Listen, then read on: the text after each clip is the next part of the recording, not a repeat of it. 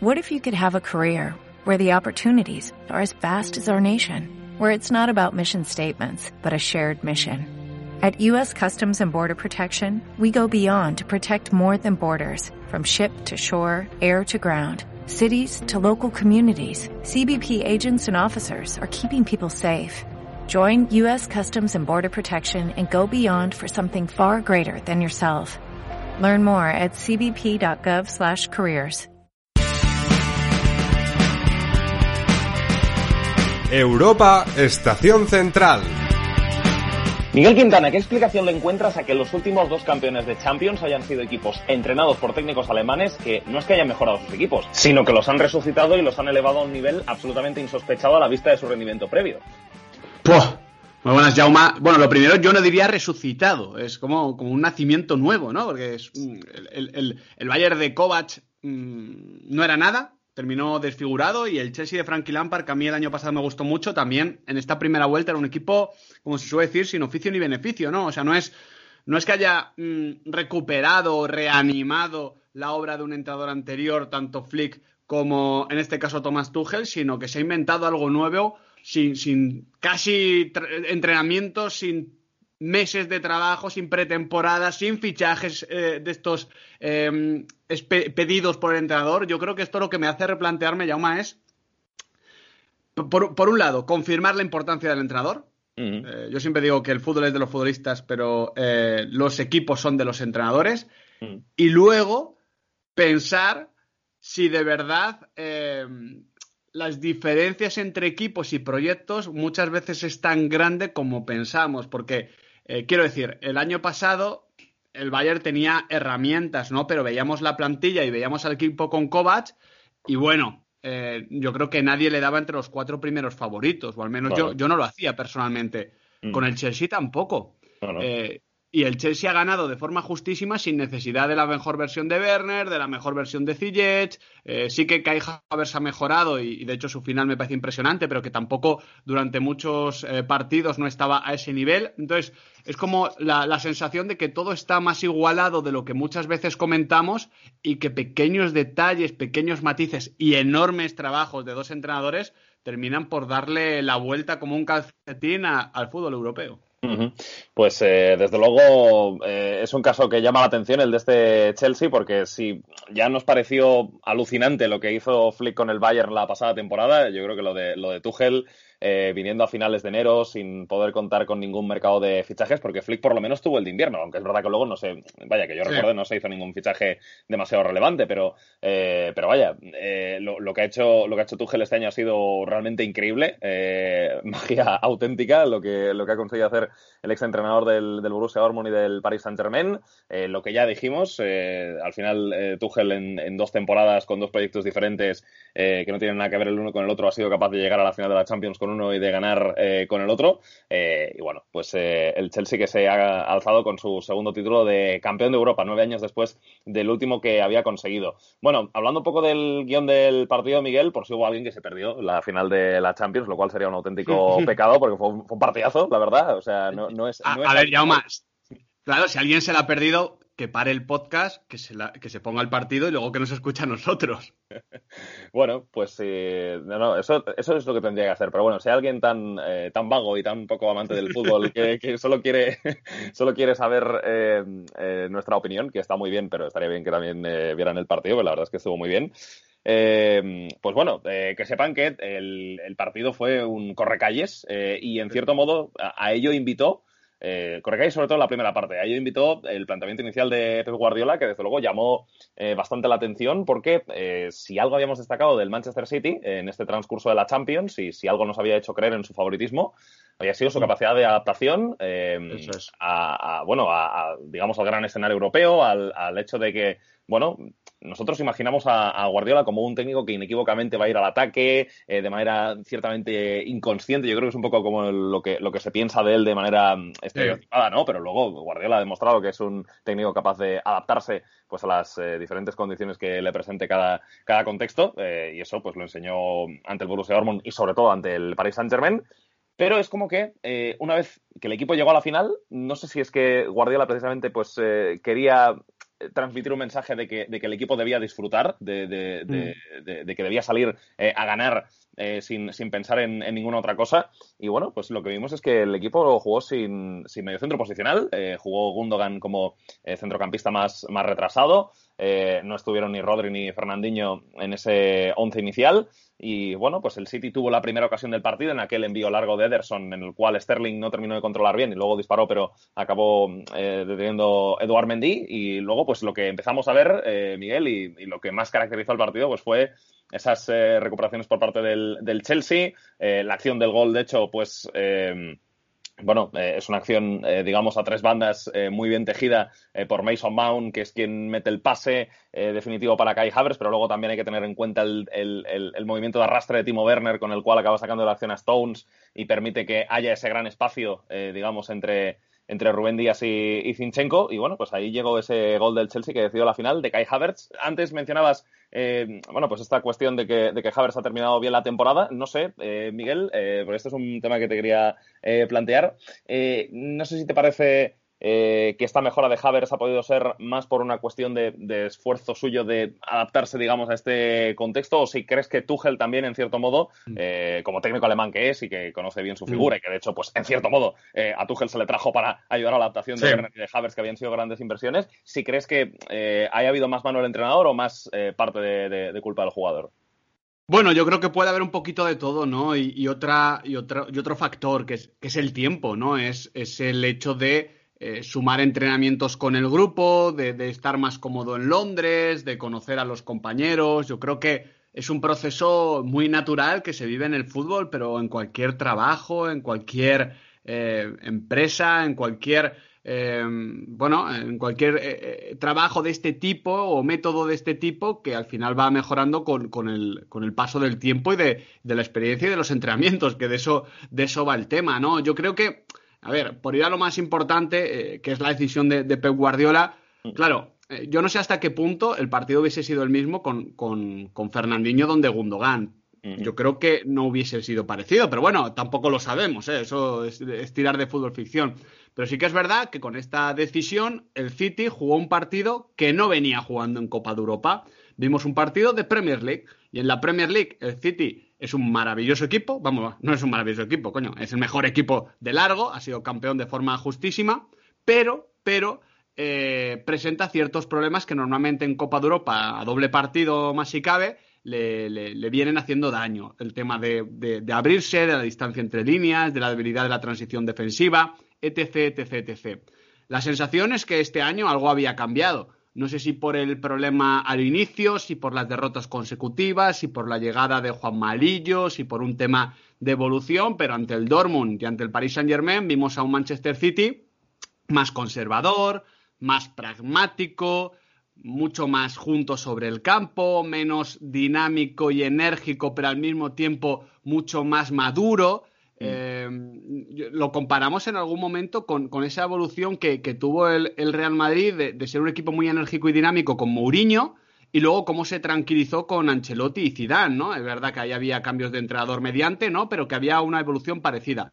Bueno, pues ayer vimos la, versión más rock and roll posible de, de Guardiola y, y no funcionó porque desde el principio vimos mucha capacidad de City para superar eh, cualquier tipo de presión, que tampoco se veía. El Chelsea buscó replegar en pocos metros en campo propio, pero esos primeros pases del City tenían muchísima calidad, encontraban muy fácil por dentro a Bernardo, a Foden, a Kevin De Bruyne jugando como falso 9. Esa ocasión de Sterling es pura pizarra de Pep Guardiola. En ataque yo creo que las cosas funcionaban, pero en defensa no. Y claro, en el fútbol está todo conectado. No es que el City atacase bien y defendiese mal, no. Es que el City, tal y como atacaba, no era capaz luego de defender bien. Cada vez que perdía la pelota, cada vez que no finalizaba la jugada, veíamos al Chelsea hacer conducciones muy largas por dentro en zonas donde otros equipos paran el juego. Sea, vimos a un City parecido, por ejemplo, al Bayern de Múnich contra el Paris Saint-Germain, un Bayern que abría las puertas de par en par y por las que se colaban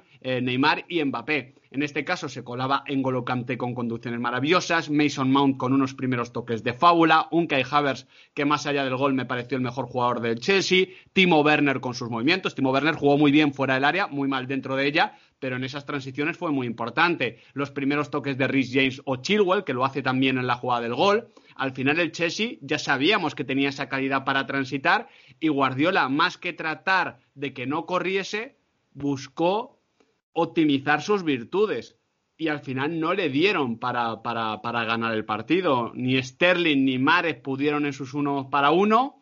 Eh, Gundogan fijo atrás, bueno, no fijo, pero sí retrasado, no podía sumar calidad en el área, que este City la necesita. Pero al final, es que claro, eh, Jauma, ¿cuántos equipos han jugado sin delantero centro y sin medio centro posicional. No, me gusta decirlo de medio centro defensivo, porque Rodri, no es un medio centro defensivo, no jorobemos. Eh, Busquets no es un medio centro defensivo, es un medio centro. Es Xavi Alonso, todos estos jugadores. Eh, Jorginho no es un medio centro defensivo, es un medio centro posicional, si lo queremos decir. Un jugador que haga de ancla y que conozca el oficio. Gundogan no conoce el oficio de esa manera. Claro, juntaron un equipo sin ese medio centro que debe dar un poquito de orden, de control, de equilibrio y ese delantero que debe sumar remate y al final fue un equipo con mucho centrocampista, con mucha calidad en la asociación, pero que ni pudo ejecutar ni luego pudo, eh, bueno, controlar todas esas transiciones que también tiraba el equipo de, de Tuchel. O sea, yo creo que aquí hay una equivocación, o al menos lo que planteó Guardiola no le sale, eso es evidente,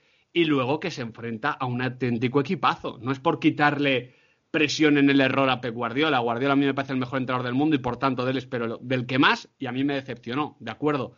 Pero es que cada vez que atacaba el City, aun tocando muy bien la pelota, el Chelsea se defendía de una manera escandalosa, escandalosa. Por eso a mí me duele un poquito, ya abriendo otra línea de debate que igual no es muy MI y tal, pero que, nos concierne, como siempre eh, en las horas posteriores de cada partido grande de la Copa Europa nos pasamos más tiempo atizando al que pierde que glorificando al que gana. Joder, el Chelsea es un equipazo y ganó a otro equipazo como es el Manchester City de Guardiola, que probablemente se equivocó, como se equivocan muchos entrenadores, como se equivoca él, que lo ha reconocido mil veces, y Tuchel fue claramente el vencedor del duelo. Y ya está, no pasa nada, disfrutemos del fútbol. No, no, y desde luego yo creo que eh, no es esta la final eh, o no es este el partido eh, como para estar pegándole más palos al perdedor que, mm, dar, que, dándole más elogios al ganador. O sea, es que, es que ni de broma, sobre todo teniendo en cuenta quién ha sido el ganador y, el trabajo que ha hecho el ganador. Y, en, cuánto tiempo ha hecho ese trabajo. O sea, es que, es que a mí lo del Chelsea me, sigue fascinando. O sea, yo, evidentemente. Es que fíjate, Jauma, perdóname, dijimos en, en, octavos de final que Simeone se equivocó con, el planteamiento en la ida. Dijimos, pues, bueno, Sergio Consensado, la verdad es que el, planteamiento creo que estuvo bien, pero le penalizó la falta de calidad en cuartos. Pero dijimos que Zidane se equivocó con el planteamiento en el partido de, vuelta en Stamford Bridge. Decimos que Guardiola se equivocó y posiblemente las tres cosas sean ciertas, pero esas tres cosas no, no quitan que Tuchel y su Chelsea le metió tres meneos Atlético de Madrid, Real Madrid y creo yo que también al City durante muchos minutos. No, no, eh, totalmente. Y, es lo que digo, o sea, eh, creo que es una, una final en la que, en la que al ganador hay que ponerle en, en un valor y en, y en, una estima altísima, porque es lo que digo, el, equipo de, de, Tuchel, o sea, em, ya digo, yo a Tuchel eh, siempre le he tenido en, en, buena estima o, mm. o, he tenido un buen concepto sobre él, pero es que a mí lo que ha hecho este año me parece, me parece flipante. Otro nivel, otro nivel.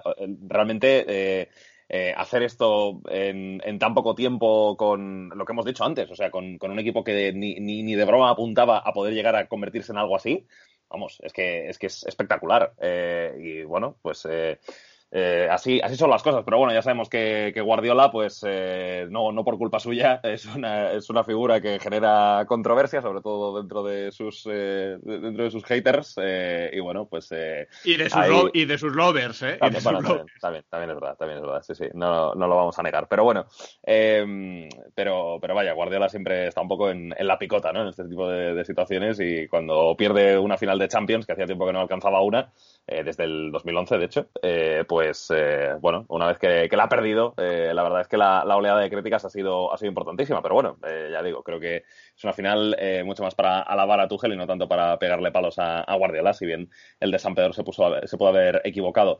precisamente, Miguel, hemos hablado un poco de esa capacidad defensiva del Chelsea, que posiblemente es lo que eh, bueno, aguara más la capacidad que había enseñado el City durante esta Champions de recuperarse de los golpes, que yo creo que es otra cosa que también nos había eh, gustado, ¿no? Del, del, equipo Citizen, porque, bueno, es verdad que recibe un gol en el minuto 42, eh, porque ahí es cuando marca Havertz, eh, y luego, pues bueno, hay tiempo de reponerse. Eh, durante la segunda parte, el City lo intenta de todas las maneras. De hecho, luego los cambios, pues desde luego le dan un registro diferente al, al equipo, porque es el momento en el que Gundogan adelanta su posición. es verdad que, claro, la pérdida de Kevin De Bruyne, pues le, hace perder mucho al equipo, y yo creo que eso le, le resta.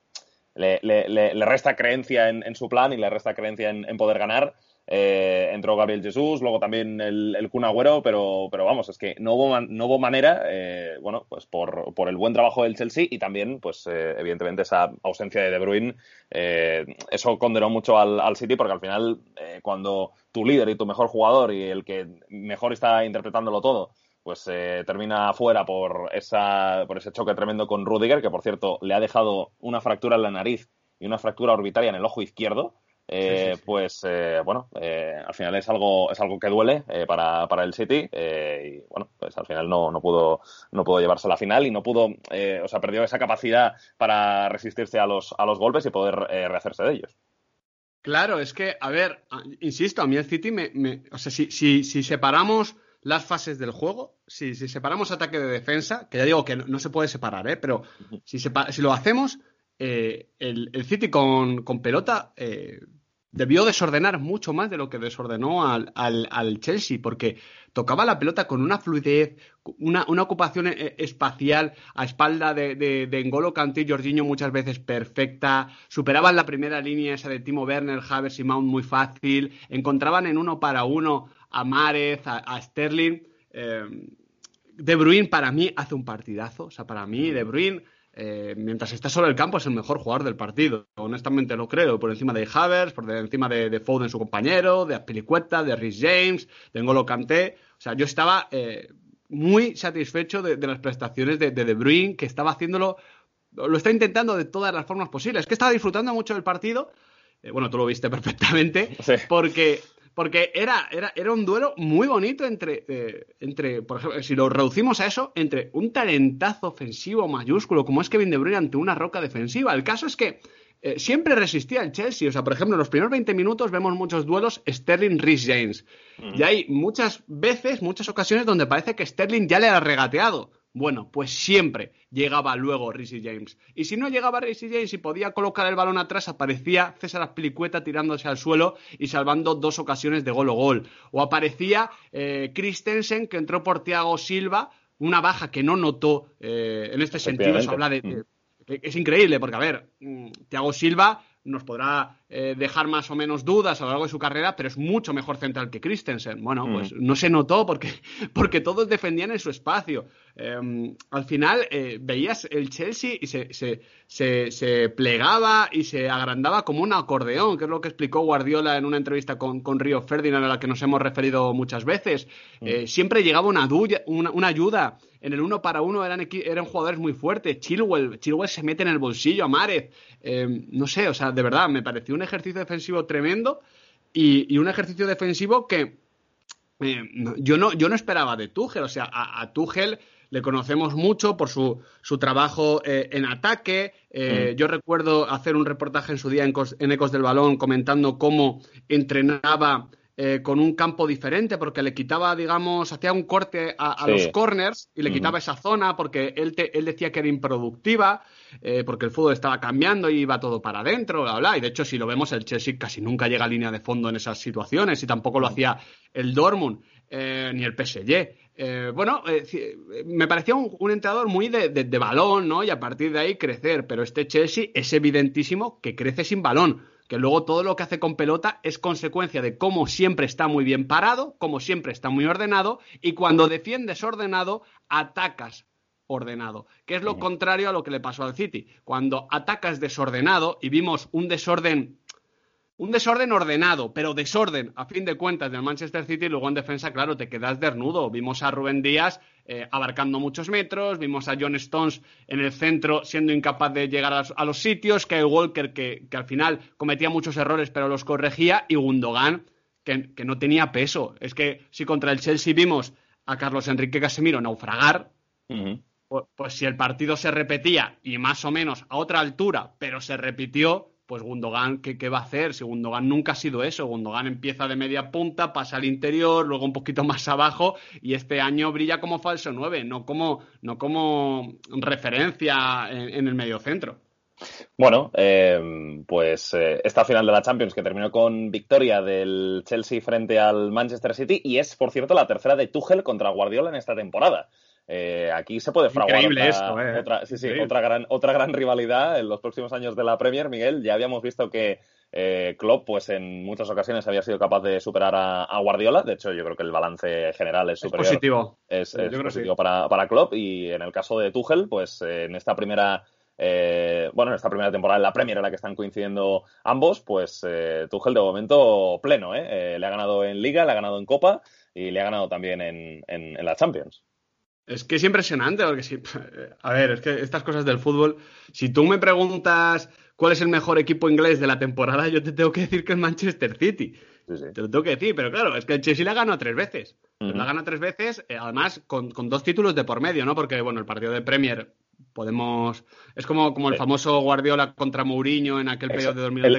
aquel, aquel, aquel, partido de liga, sí, que no vale. Claro, eso, fue un banco de pruebas que, bueno, sí, sí, había mucha distancia en liga, yo, yo, no lo cuento, ¿no? El caso es que aquí le ganan FA Cup, es verdad que con rotaciones, pero bueno, eh, las rotaciones del City son, son un equipo aspirante a ganar la Copa de Europa, deberían serlo, y la ganó una final de Champions es que es, que es, mucha tralla. Entonces, eh, no, sé cómo catalogar esto. Eh, es muy complicado muchas veces a nivel de resultado porque eh, puede, puede un detalle, una jugada en concreto, imagínate que marca Sterling ese, esa ocasión que tiene clara, que hubiese sido el, 1 a 0, imagínate que gana el City, ya pasa a ser el mejor equipo de la temporada en vez del Chelsea por, por una acción concreta. Es complicado valorar estas cosas, pero sí que es verdad que son como diferentes realidades alternativas que se van uniendo y, conformando un espectro eh, muy raro llamado fútbol, que, de eso se trata y esto es lo bonito y desde luego, a ver, eh, aquí sí te lo puedo decir, el entrenador de la temporada es Thomas Tuchel, eso me parece que está fuera de toda duda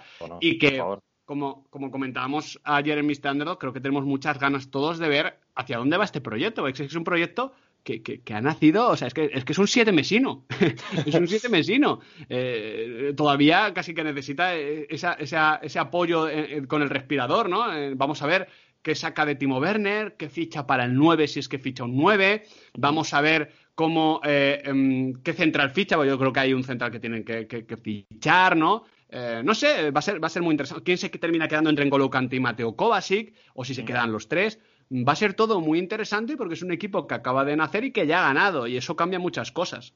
Sí, desde luego no, no es nada habitual, ¿no? Que un, que un equipo que tiene eh, tan poco recorrido, pues ya haya sido capaz de ganar la Champions, pero el trabajo impresionante de Thomas Tuchel, pues eh, lo ha, bueno, lo, ha conseguido. Eh, contra Atlético de Madrid, contra Oporto y contra Real Madrid se ha visto las caras del Chelsea en este camino hacia la final y luego le ha ganado al Manchester City de, Pep Guardiola. bueno, volviendo un poco al, al partido, Miguel, no sé si, a ver, ayer es difícil por el contexto de, partido, pero fíjate que en el momento en el que no está De Bruyne, al final el que acaba tomando las riendas, y eso es algo realmente significativo, y creo que es otra piedra más de cara al futuro y de, cara al papel que debe tener en, este City en los próximos años, es, Phil Foden. Eh, y esto no, esto no me parece un detalle, eh, un detalle baladí, porque vaya, es un jugador todavía jovencísimo, pero que, eh, bueno, ya sabemos todo lo que hace bien, un jugador que, que se perfila muy bien, que tiene muchísima calidad, que aparece en diferentes zonas del campo, que tiene, bueno, pues una grandísima visión de juego. Eh, no sé, eh, creo que también esta cuestión de, Phil Foden, eh, pues hay, que, Hay, que, hay, que, tenerla en cuenta viendo cómo fue el final de, partido ayer. No sé si decir que fue un final de partido esplendoroso, porque realmente el Chelsea no lo permitió, pero sí que al final el que, el que un poco cogió el toro por los cuernos fue él. Desde luego, desde luego, es que es lo que tú dices, que, que Phil Foden es muy bueno a nivel futbolístico y que es muy versátil, ya lo sabemos. El tema es la personalidad, es si un chico con ese talento es capaz de hacerse grande en una final de la Copa de Europa cuando tu estrella sale noqueada o se hace pequeño. Y, se hizo grande, se hizo grande. Porque al final en Phil Foden adivinamos un jugador de un talento superior al de Sterling, al de Márez, al de Bernardo Silva, al de Gundogan. O sea, creo que todos vislumbramos eso. O sea, estamos hablando de de un talento que, que, que, que, ahora mismo, o sea, en el City es el de De Bruyne y es el que tuvo Kun Agüero. Estamos hablando de, ese talento absolutamente diferencial, que es verdad que el Kun luego en Copa de Europa pues no, no, pudo mostrarlo tanto, pero bueno, no creo que haya dudas a estas alturas de la carrera de lo bueno que, que llegó a ser el Kunsito. Pero sí, a mí, a mí me gustó mucho porque además eh, cuando hablamos de personalidad no es tanto de no hacerte pequeño, sino de hacerte grande y de tomar las decisiones que tú tomarías jugando con tus colegas en el parque. Se trata de eso, de normalizar la situación. Y Phil Foden entendía que sin Kevin De Bruyne el City tenía que tomar otras decisiones en, zona de aceleración, abandonó su rol, lo cambió durante el partido. Esto es algo que me parece tremendamente meritorio. Normalmente los entrenadores, algunos entrenadores siempre decían que al chico joven hay que darle dos, tres instrucciones para que no se pierda. Darle mm. libertad, pero dos, tres instrucciones para que no se pierda. Bueno, pues Foden, Foden tiene como el libro gordo de Petete y lo va interpretando según toca y le viene bien a su equipo. Y Foden bajó ahí a recibir a la zona eh, del perfil derecho, entre líneas, comenzó a tocar, tirar paredes, comenzó a hacer de De Bruyne. Literalmente comenzó a hacer de De Bruyne. Y es verdad que no es tan bueno como él, pero lo hizo. Por tanto, si hay un ganador del Manchester City anoche, más allá, claro, tildar de ganador a Kevin De Bruyne con, con, la fractura que tiene, pues igual es, es jodido. Bueno, para mí Kevin De Bruyne, claro, pero Kevin De Bruyne para mí hoy es mejor que hace 24 horas. O sea, yo le valoro más hoy que hace 24 horas. Y a Foden, bueno, ni te cuento. Pues desde luego, eh, porque el partido que hicieron ambos jugadores fue realmente impresionante. Eh, bueno, De Bruyne liderando al Manchester City hasta que ese choque con el hombro de, Rudiger pues le acabó dejando fuera del partido y luego ya Foden intentando tomar un poco el, testigo. Eh, un City que, bueno, fue, eh, ya decimos, un poco preso de la desesperación en los minutos finales, con mucho centro lateral, con muchos envíos largos y es que al final, Miguel, pues oye, cuando estás o sea, tú puedes ser un gran equipo y puedes tener muchos eh, mecanismos desarrollados, pero al final, eh, ante las situaciones de nervios y ante las situaciones de ansiedad, es como que todos los equipos acaban reaccionando de una misma manera, ¿no? Y quizá el City acabó desembocando en, ese tipo de, situaciones y en esa forma de, generar fútbol que, desde luego, no inquietó al Chelsea porque es lo que antes mencionabas, el nivel defensivo que enseñó este equipo por parte de todos, de todas sus piezas, de jugadores que hace meses ni habríamos eh, sospechado que, podrían rendir a este nivel eh, y que pudieran ser capaces de resistir de esta manera, pues eh, al final acabaron frustrando todo intento del, conjunto de Guardiola. De hecho, de hecho, es que si, tú le, si tú le dices al Chelsea, a cada jugador, cómo quieres que te ataque, son centros, o, sea, balones frontales, que es lo que hacía, porque pocas veces llegó a línea de fondo. Tuvo ese centro Cunsito, que se quedó un poquito corto. Tuvo algún, algún buen centro que el Walker, de estos tensos que pega él, pero, pero poco más. Eh, es verdad, es verdad lo que dices de que al final es el recurso al que tiran todos los equipos. Pero hombre, aquí yo también de un equipo de Guardiola espero más, ¿no? Porque, porque mira, eh, hace poquito eh, yo elogiaba lo, cómo había resistido esa tentación el Atlético Madrid de Simeón. El Atlético Madrid de Simeón ante el Club Atlético Sasuna tiene que remontar dos goles y toma muy buenas decisiones en ataque. O sea, el gol de, el gol de Renan Lodi es un gran pase interior de, Joao Félix y Yannick Carrasco cuando se mete en el área se para, levanta la cabeza y toma la mejor decisión. Y el Atlético Madrid no ataca mal, ataca bien y por eso remonta y me pareció muy meritorio, más para un equipo de Simeone que lo relacionamos con otras cosas. Pues precisamente el, el, antónimo de Simeone debería ser Pep Guardiola y el City no, no respondió eso bien. ¿Que lo entiendo? Totalmente pero no fue, no fue positivo y, no pudo evitarlo, no pudo evitarlo Pep, porque además ese tipo de situaciones ni siquiera las fuerza Pep, porque hay muchos entrenadores de, que pueden ser de, tener la posesión, eh, de, atacar de esa manera, o sea, puedo pensar mm. en, un, en un Carlo Ancelotti, puedo empezar en ciertos entrenadores así, pero que luego cuando tienen que, marcar gol, pues te meten al central o te meten a un delantero un poquito más tanque, que es verdad que el City no tiene eso, metió a Gabriel Jesús y al Kun, pero bueno, sin incidencia, y a partir de ahí intenta, intenta hacer daño, pero, pero no lo hizo. A mí me sorprendió un poquito, ayer, no lo comenté, pero me sorprendió un poquito eh, los cero minutos de Joao Cancelo. Sí. Em, a ver, a, mi City preferido de esta también los de Ferran, ¿eh? pero mi City preferido de esta temporada eh, fue el de Joao Cancelo colocándose al lado de Rodri o de Fernandinho, sobre todo Rodri, y Gundogan de falso 9. y, no lo hemos visto, no lo hemos visto, porque al final lo que vimos eh, ante en, Dodragao fue un City que no se pareció ni al de Champions ni exactamente al de su mejor momento en Premier, por esas dos individualidades. De hecho, eh, junto a Foden, el que más crea peligro en el, en, el, en el City ya sin De Bruyne es, es Gundogan, que tiene ahí eh, un par de situaciones positivas. De hecho, creo que es el pase, el pase del Kun Agüero, ese centrito viene tras una gran eh, asistencia de, Gundogan interior. no sé, mm, fue raro, fue raro. No sé si es lo de sobrepensar el partido, no sé si es que Guardiola vio cosas que desde luego nosotros no. No lo sé, pero a mí si me dices, hace tres meses que el City juega con Gundogan de, medio centro y que eh, Cancelo no juega ni un solo minuto, te digo, Jauma, eh, han destituido a Pep Guardiola. sí, sí, sí, total. No, no, y, si nos fijamos, por ejemplo, eh, un poco como punto de referencia la eliminatoria contra el Borussia Mönchengladbach, que yo creo que fue posiblemente donde se vio más este, este City que tú dices.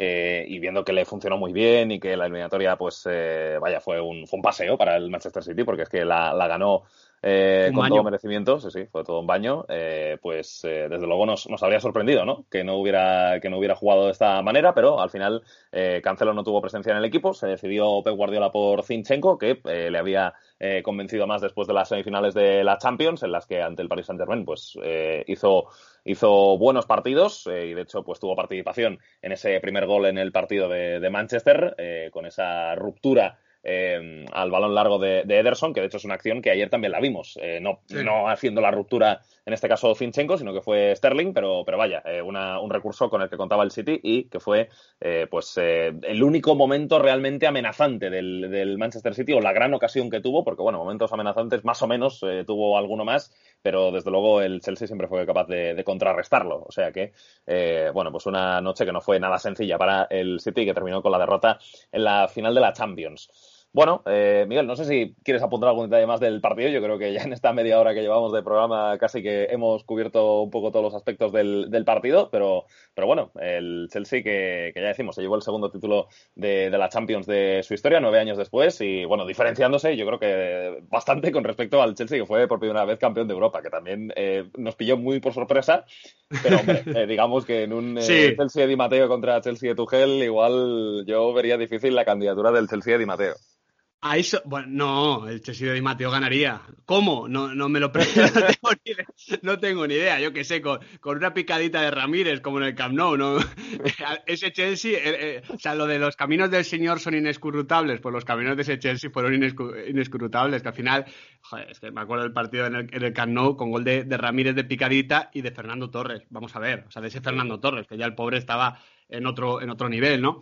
Eh, bueno, yo sí, sí, sí, o sea, esta es este es el título em, que todo equipo quiere ganar. O sea, es, del nivel, de la contundencia. O sea, yo me, mm, empatizo con el seguidor Blue y si fuese aficionado al Chelsea hoy estaría que no, que no quepo por la, por la puerta. el Chelsea de Di Matteo mola un montón porque tenía esas historias con los jugadores, ¿no? Eh, fue el Chelsea de Di Matteo, pero en realidad ahí ganaron el Chelsea de Mourinho, el Chelsea de Ancelotti, el Chelsea de Abraham Grant, ganaron muchos Chelsea, ¿no? Em, ganó un, ciclo, un proyecto. Mm. Pero aquí ha ganado un equipo, ya ha ganado un equipo siendo netamente superior a cada rival. Es que yo diría que la eliminatoria más complicada para el Chelsea ha sido la del Porto. Eh, Totalmente. que, se puso dos goles por delante y a partir de ahí ya no, ya, ya la tenía decantada, pero yo creo que cuando menos me ha gustado el Chelsea fue con el Porto. Mérito mm. para, para Sergio Conceição también. Em, entonces, eh, creo que es, es, una, es una gran victoria. Tengo muchas ganas de ver cuál es el siguiente paso y tengo muchas ganas de ver también cómo se reconfigura este, este Manchester City, porque al final es lo que te digo, eh, creo que hay que disfrutar sobre todo de las victorias y que también hay que echarle un ojo a las derrotas para ver cómo las tolera un grupo, cómo las tolera un entrenador, una serie de, futbolistas. Al final Manchester City esta temporada te ofrece el vaso medio lleno y medio vacío. Y no sé si es injusto decirlo, pero el, vaso medio lleno es que el City ha roto su techo de cristal, ya ha perdido, esto es muy importante, ya ha perdido. Recordemos esa estadística que desde, el Borussia Dortmund, de Summer y ante la Juventus, que siempre ayuda, eh, ningún, ningún novato en una final gana, gana la, Copa de Europa. Es que la Copa de Europa tiene sus, enseñanzas, tiene sus, tiempos. Es una competición eh, que tiene derecho de admisión, podríamos decir, ¿eh? como, como la Superliga. y, y, a su grandeza es muy difícil optar. Entonces ya ha perdido y ya ha llegado ahí y encima insisto, para mí en el día a día, vamos, es que no hay color, ha sido el mejor equipo de, Europa, para mí en 2021, en, el primer tramo no, desde luego, en el primer tramo era el Bayern. Em, entonces tengo muchas ganas de ver eso, pero también está el beso medio vacío de decir, joder, otra vez, ¿no? Y otra vez además caigo de una forma rara. Mm, todas las derrotas del City son raras, no sé si son a nuestros ojos o si, o si o si es porque es así el equipo, ¿no? Y esperamos tanto o, tan, de una forma tan particular que todas las derrotas tienen su propia historia. Pero vamos, eh, es, algo, es una continuación que quiero ver, porque entiendo que no va a haber ningún cambio en ese sentido. Eh, tiene un auténtico equipazo, ha encontrado a, Rubén Díaz, que es una pieza sobre la que pivotar, y tengo muchas ganas no, no, de ver tanto los libros que se escriben de, este City, de esta temporada de Guardiola, sino de, escuchar a Pep eh, cuando hable de esta eliminatoria o de este partido sin sin pensar tanto en eh, la gestión de grupo y sin pensar tanto en, su propia imagen de marca, cuando ya pueda hablar, ¿no? De forma distendida y, contarnos qué pasó en las horas previas y por qué tomó esta serie de decisiones, porque estoy seguro que, eso nos ayudará a entender un poquito más la historia. Pero vamos, final muy divertida, muy emocionante. Estamos viendo Copas de Europa magníficas en los últimos años, magníficas. Y creo que eso nos tiene que hacer disfrutar, porque es verdad que ya hemos perdido el dominio español. Mm pero es verdad también que el dominio español no fue tan divertido como estas tres últimas ediciones, muy sorprendentes, muy emocionantes y con mucha energía, muchísima energía. Desde luego. Eh, bueno, eh, fíjate que el miedo que pudiéramos tener a que la final eh, entre City y Chelsea, un poco siguiendo el mismo guion de, otras finales que se han disputado con dos equipos del mismo país, pues pudiera tener eh, bueno, un desenlace o digamos un desarrollo eh, bueno, eh, bastante, bastante más aburrido y desde luego no fue ni mucho menos así. Partidazo auténtico este Chelsea-Manchester City. La primera parte, ya digo, pues bastante más correcalles. La segunda, el Chelsea pues quizá más replegado y bueno, pues dejando más espacio al City para poder mover el balón en, en, campo rival, pero vaya, eso tampoco fue suficiente como para que el City tomase la confianza y tuviese el acierto como para romper a un Chelsea que es una auténtica Roca, eh, este equipo de Thomas Tuchel que se ha consagrado como campeón de la UEFA Champions League 2021. Bueno, en agosto además, eh, Supercopa de Europa Chelsea-Villarreal, eh, Miguel, que va a ser, va, a ser bonita, va a ser bonita a ver qué tal, a ver qué tal puede hacerlo el, conjunto de Unai Emery después de, haberse llevado la Europa League. Eh, bueno, ante. Gerard Moreno, Gerard Moreno contra, contra ese sistema defensivo. Está igualado el tema, ¿eh? no, no, desde luego, desde luego va a estar muy bien, ¿eh? Esa Supercopa de Europa. Bueno, habrá que ver también qué movimientos hacen los, los dos equipos, porque desde luego eh, cualquier cosa que podamos decir de un eh, Chelsea Villarreal ahora mismo no, no, no, tiene, no tiene mucho valor, pero vaya, va, a ser, va a ser algo bonito que nos va a dejar el comienzo de temporada, el duelo entre el equipo blue, que ha sido la, bueno, pues el, digamos, el equipo mejor entrenado de Europa, podríamos decir, esta temporada, y el Villarreal, que por primera vez pues eh, ha encontrado un título europeo y que va seguro que a disfrutar esa cita que se va a disputar en Belfast en el, en el, mes, de, en el mes de agosto. Bueno, pues eh, Miguel, aquí vamos a dejar esta temporada de Europa Estación Central. Eh, creo que es la, bueno, creo no, es la primera que, no, es la, es la segunda, lo que pasa es que es la primera completa que compartimos. Haciendo de, de, Cogiste, cogiste el equipo el año pasado, pero no como Thomas Tuchel, ¿eh? Ah, bueno, vaya, vaya palo me acabas de soltar, ¿eh? no, estuvo tan bien, ¿no? No fue la cosa tan para arriba, ¿no? Es que pasar, pasar de Tomás a mí igual, eh, igual complica, ¿eh? Mejorarlo tanto, pero bueno. Pues un poquito Tersic. vaya mamón estás hecho. Bueno, pues eh, nada, pues eh, que te den por saco y ya la próxima temporada vamos hablando, ¿eh? Muy bien, venga. Nada, Miguel, eh, un placer eh, compartir esta temporada. Eh, de, Champions y nada, esperemos que la próxima pues eh, podamos estar aquí para hablar de la Champions 21-22 que oye, si sigue el guion de las últimas pues eh, va, a ser, va a ser otra maravilla. Seguro, un auténtico placer y un abrazo a todos. Bueno, pues aquí vamos a dejar este Europa Estación Central, el último de la temporada, con el análisis de la gran final de la Champions que anoche, sábado 29 de mayo, ganó el Chelsea por un gol a cero frente al Manchester City en el estadio do Dragao. Hasta la próxima temporada. Adiós.